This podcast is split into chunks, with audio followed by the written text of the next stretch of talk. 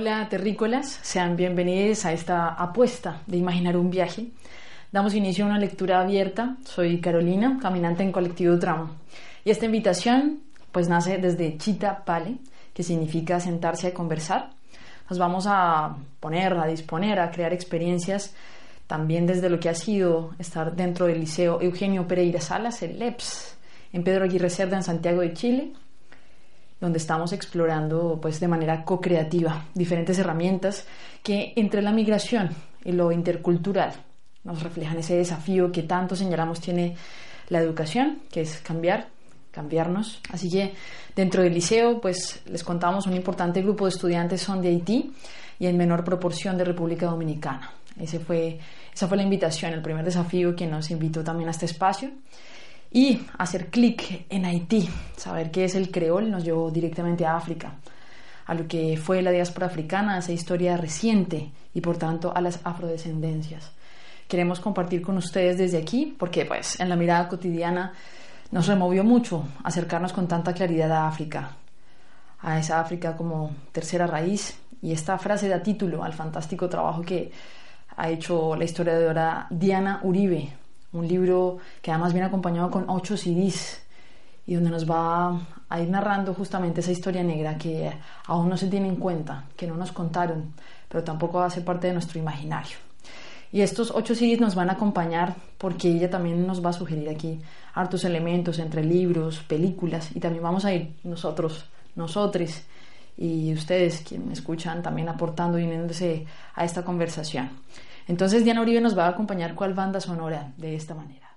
De la madre África, del origen de toda nuestra historia y de donde van a producirse todas las descendencias y todas las combinaciones culturales que hoy nos explican en una gran medida.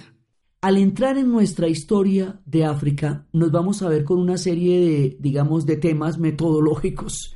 Primero, vamos a verla con los ojos de la dignidad y de la historia de ellos. Cuando una cosa tan absolutamente terrible como el comercio de esclavos se monta, siempre que se va a hacer un genocidio, y esto lo fue, siempre que se va a hacer una, una gran atrocidad histórica, hay que justificarla. ¿Por qué los europeos no podían decir que ellos eran los más civilizados, los más matemáticos, los más astrónomos y que iban a condenar a un pueblo a una esclavitud perpetua, a destruir su cultura, a meterlos en barcos, a quitarles su nombre y su historia, llevarlos, encadenarlos, venderlos, ponerlos a trabajar hasta la muerte y seguirse llamando civilizados. Las dos cosas no quedaban bien, eso no quedaba bonito. Entonces, ¿qué hicieron? Desaparecieron e invisibilizaron la historia del continente africano como si el continente africano no existiera antes de la llegada de los europeos, como su historia no fuera tan historia como la historia de los suecos o la de los daneses o la de los chinos o la de los hindúes, sí, o la de los ingleses. Invisibilizaron su historia, primero que todo. Por eso no sabemos nada de la historia de África. Por eso no sabemos de sus grandes reinos. Por eso no sabemos de cuándo llegó al Islam allá. Segundo, empezaron a establecer una, una dicotomía civilización-barbarie, en donde la cultura europea se presentaba como la civilización y la cultura africana como la barbarie. Así los europeos tienen religión y los africanos tienen superstición, los europeos tienen medicina y los africanos brujería, y dele por ahí. ¿Sí? Entonces, de esa manera descalificaron todos los códigos culturales del África, no solamente del África, también de América Latina, también del mundo indígena, también de los chinos, también de los hindúes, en un acto de atrevimiento impresionante. Todo aquello que no fuera esta codificación del mundo europeo, que no cupiera en el plano cartesiano, que no pudiera explicarse desde el hombre blanco europeo, era barbarie. Y como ellos se consideraban civilización, entonces invadieron a todos estos pueblos tratando de moldearlos a su imagen y semejanza, y de esa manera invalidaron su historia y también la nuestra en ese mismo sentido.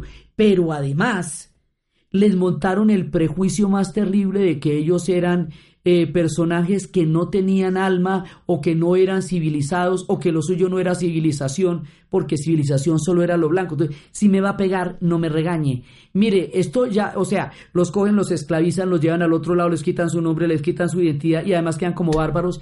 Son brutalizados a través de una barbarie increíble y quedan ellos como los bárbaros, vea.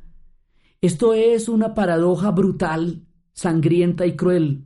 Entonces, eso hace que su historia se invisibilice, que nadie esté interesado en pasar noticias de África desde su civilización, desde su cultura, desde su contenido.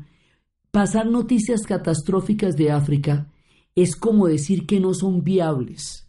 Es como decir que si los europeos no saben para dónde coger, es como decir que la explotación eterna de su gente y sus recursos es un destino natural del hombre blanco. Por eso, noticiosamente, se ven como se ven. Y por eso es que Tinken ya, al comienzo de nuestra primera historia, nos dice por qué siempre el mismo comentario, por qué siempre la misma fotografía, por qué siempre el relato de la hambruna y de la sequía. Por supuesto que hay hambrunas y sequías allá, nadie está diciendo que no, y hay guerras, pero aquí también. Pero no es eso lo único que hay. No es eso lo único que existe. Y el, el mostrar reiteradamente una única manera, una única historia y un único relato crea un estereotipo y el estereotipo crea un prejuicio y el prejuicio se interioriza de una manera tal que se vuelve común en la sociedad reproducir el prejuicio como si fuera parte de la cultura. El prejuicio es un condicionamiento histórico que se hace a los pueblos para imponer la historia de unos sobre los otros. Por eso, en nuestra historia y en nuestra propia percepción como colombianos, tenemos muchísima información europea, española, de dónde venimos, de dónde vienen nuestros apellidos, de dónde, qué pueblo, de qué lugar. No tenemos casi información indígena, a pesar de que el mundo indígena es tan, tan vasto, tan diverso y tan omnipresente en nuestra historia y menos aún información afro. ¿De dónde vienen estos pueblos? ¿Quiénes son? ¿Dónde están nuestros apellidos? Eso todavía es una búsqueda muy grande.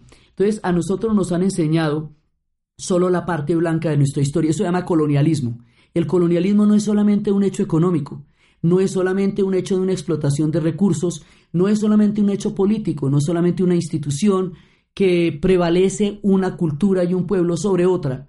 Es un estado mental. Y el estado mental del colonialismo es bastante más largo que el tiempo en que las personas permanecieron acá. Hace ya 200 años los españoles se fueron.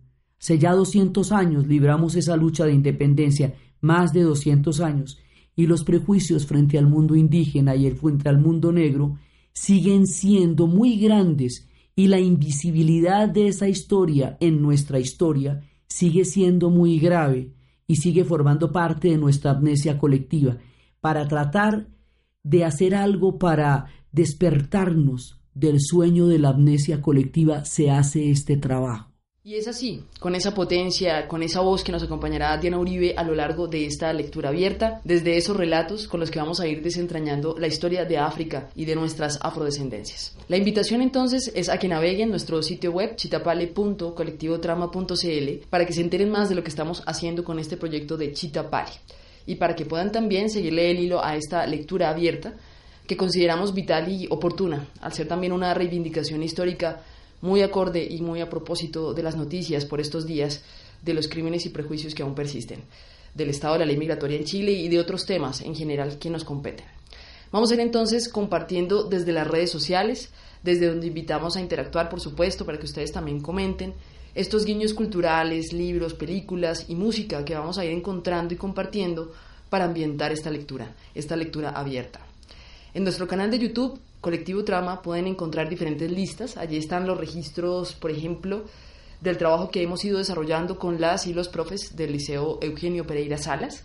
Ya está, por ejemplo, qué significa ser un agente intercultural y desdibujando fronteras, el viaje como metáfora. Además está el video que nos esforzamos mucho en hacer, que quedó muy bello, que es nuestra tercera raíz, un elemento pedagógico que da todo el marco de conversación. así como listas de música afro y temas afines. Les voy a dejar en nuestra página en Facebook, en Colectivo Trama, el tema al que se refiere Diana Uribe de Tinken Jaffa Koli, de este cantautor africano, para adentrarnos en esta lectura. Y vamos cerrando esta intro también agradeciendo su atención. Pueden contactarnos también a nuestro correo colectivo trama, gmail.com. Un saludo fraterno a todas las latitudes y seguimos conversando. Hasta la próxima. de tu madre negra.